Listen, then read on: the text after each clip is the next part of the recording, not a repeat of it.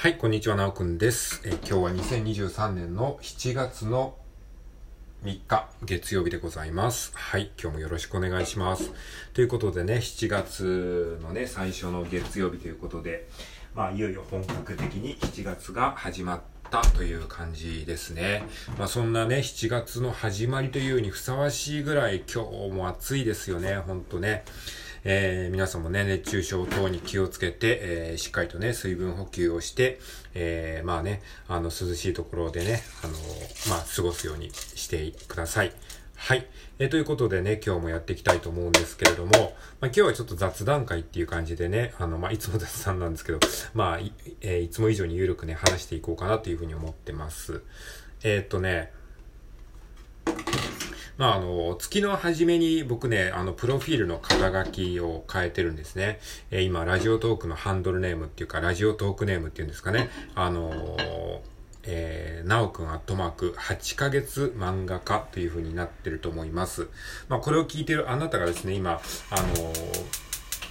な、数ヶ月後に聞いてたらもしかしたらその肩書きはちょっとね、今違うものになってるかもしれないですけれども、まあ今は、えっ、と、8ヶ月漫画家っていうね、アットマーク8ヶ月漫画家っていう肩書きをね、つけてるわけなんですけれども、えーこれ何なんですかってね、思う人もね、えーもしかしたらいらっしゃるかもしれないので、改めて説明しておきますと、えーまあ漫画家をね、始めて8ヶ月経つということなんですね。え漫画家って何って話なんですけど、あの、まあ iPad をですね、僕去年の2022年の11月に、えー購入したんですね。iPad と Apple Pencil。まあ iPad 自体自体はね、もともと持ってたんですけども、要は Apple Pencil 対応の iPad というものを、えー去年の11月に買いました。で、その時になんで買ったかっていうと、えーそれはまさに漫画をちゃんと描こうと思ったからなんですよね。で、まあ僕、アメーバブログっていうブログに漫画をね、あのコツコツ載せてるんですけれども、えーそれをね、ちゃんとデジタルの環境を整えてですね、えーしっかり漫画を描こうっていう風な、まあ、決意をして、で、えー自分の肩書きに、え漫画家っていう風に、え名乗り始めたのが、まあ、去年の12月、えー去年の11月、12月ぐらいからですね。で、それからもう8ヶ月経ちましたと。つまり iPad を購入してから、iPad と Apple Pencil を購入してからも8ヶ月経ったんだよっていうことなんですね。つまり、えー漫画をちゃんと、えーね、ネット上で、えー発表する、え漫画を、デジタル漫画をちゃんと書き、書こうともいうふうに決意をして、8ヶ月経ったわけなんですけれども、じゃあ8ヶ月経ってね、どんぐらいね、上手くなったのかっていうとね、まあ、どうなんですかね、客観的に見てどう、どうかはわからないですけれども、まあ個人的にはね、やっぱりね、成長するのはね、本当にね、難しいですね。そんなね、8ヶ月頑張ったからって言ってね、すごい上達したってことにはならないんですよ、ぶっちゃけ。で、まあ、そ、とはいえね、でもね、最近ね、ちょっとね、レベルアップしたなっていう風に自分的には感じてまして、うん、なんかね、4コマ漫画の描き方がちょっとこう、なんか、えー楽になったというか、なんとなくちょっと、えー分かってきたという感じがしてきたんですよ。まあこれはね、説明するのめちゃめちゃ難しいんですけども、えーまあ4コマ漫画ってね、いろんな要素があるんですよ。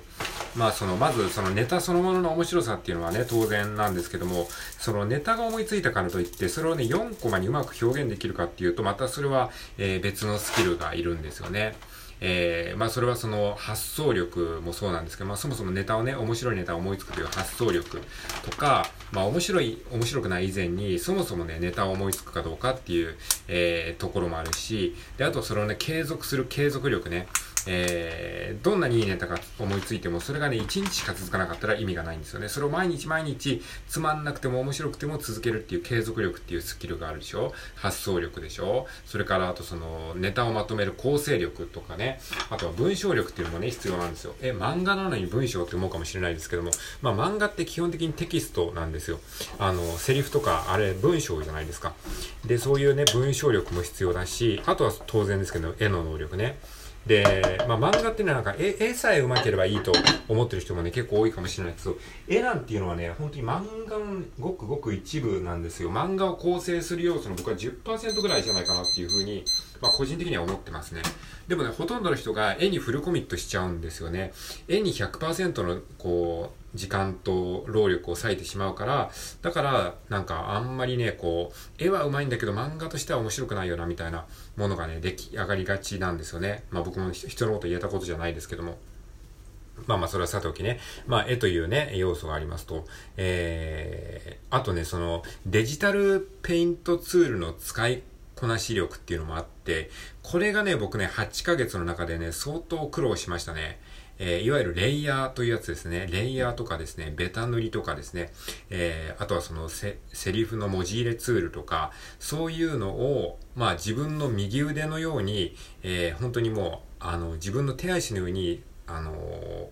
使いこなすっていうところまでね、やっぱりね、まあ半年ぐらいは必要だったかなと思いますね。まあもちろんレイヤーとかね、その概念はわかりますし、使い方もね、まあ一回やれば覚えるは覚えるんだけど、それをじゃあ自分の思った通りに自在に使えるようになるかっていうと、それはまた別問題なんですよね。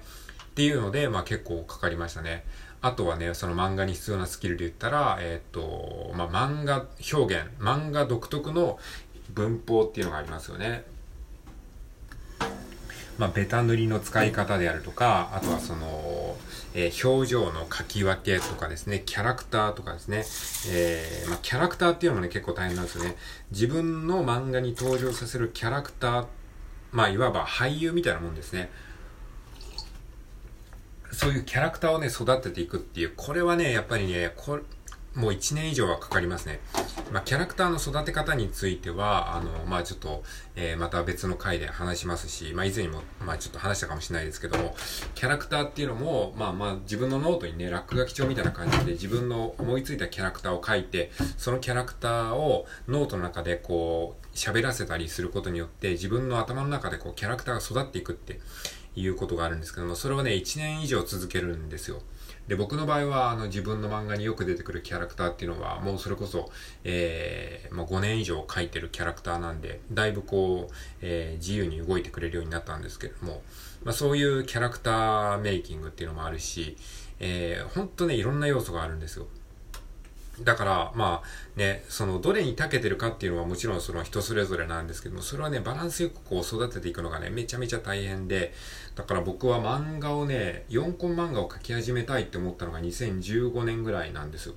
それはまあ別にブログに発表するとかではなくて、まあ無印良品に4コマノートっていうのが売ってるじゃないですか。で、あの4コマノートっていうのを、まあちょっとその面白そうって思って買って、それで、あのー、まあ別に4コマ漫画を描いてどうこうしようとかではなくて、単純になんか4コマノートって面白いなって思って買ったところから、まあ、4コマ漫画を描くっていうことがスタートしたんですけれども、それは、あのー、最初はね、全然わかんなかったですね。4コマなんて誰でも書けそうじゃないですか。書けそうって思うでしょ？これを聞いてる君もね。だけど、そんなに簡単じゃないんですよ。ね、いざ書いてみると、なんかね、4コマに全然まとまんないし、そもそも何を書けばいいのかわからないっていうところからのスタートなんですよね。だから本当にね、もう全然わかんない。もう、もう何も書けないんですよ、まず。まず何も書けないっていうところから始まって、で、なんかを書い、書き始めてみても、それを4コマでまとめることができない。で、次のコマが、1コマ目書けても2コマ目が書けないとか、うん。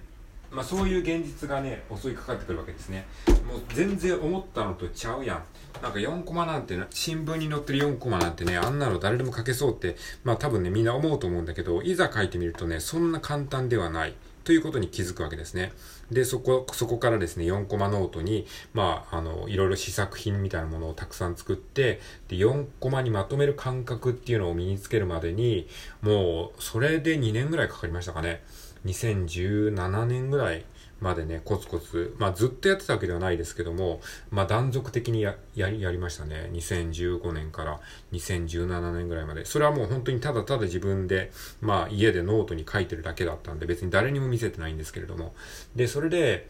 アメーバブログに初めて4コマ漫画を載せたのが、えー、っと、2017年の10月ぐらいですね。それはもうほぼ、なんかその、4コマ漫画を満を持して発表したというよりかは、もうなんかアメブロに書くことがなくなって、もうアメブロのいいねも全然つかなくなってきて、もう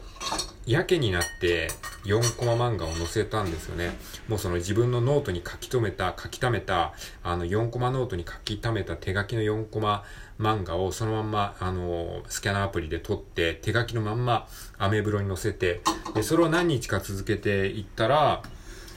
コメントがついたんですよ。あの、すごい、あの、素敵ですみたいな感じ。素敵ですっていうか、なんか、あの、いいですね、みたいな感じで。で、それがね、すごく嬉しかったんですよね。それはね、今でもね、あの、感謝してますね。そのコメントがなかったら、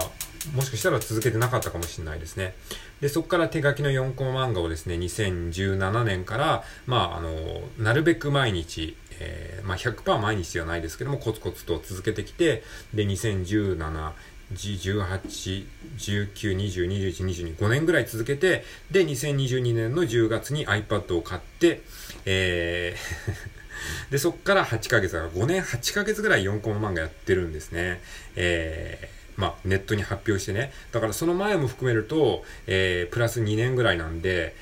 えっ、と、7年8ヶ月ぐらいもうすでにね、あの、4コマ漫画を描きたいと思ってから、もう経過してるわけですよ。いや、こう考えるとね、めちゃくちゃ道のり長いですよね。で、そういう中で、なんか全然上手くなってないなっていう風な感覚が常にあるんだけど、でも、なんか最近ちょっとだけ上手くなったような気がしてます。まあもちろんね、世間的に見たら全然面白くない漫画かもしれないですけども、でも自分の中では少しこう、漫画らしいものが描けるようになってきたなっていう、まあそういう肌感があるわけですね。はい。えー、まあそういう感じでね、あの、コツコツやっておりますので、え、それどんな漫画なの見てみたいってね、思ったでしょ？思ったあなたは、僕のプロフィール欄に一応ね、アメブロのリンク貼っておりますので、まあ見たい方は見てもいいですよ。一応概要欄にも貼っておきましょうか。えー、まあそういった感じで、えー、コツコツ、あの、漫画の、えー、連載もしておりますので、よかったらそちらも見てみてください。はい、ということで今日は、えー、まあ漫画についてつらつらと話してみました。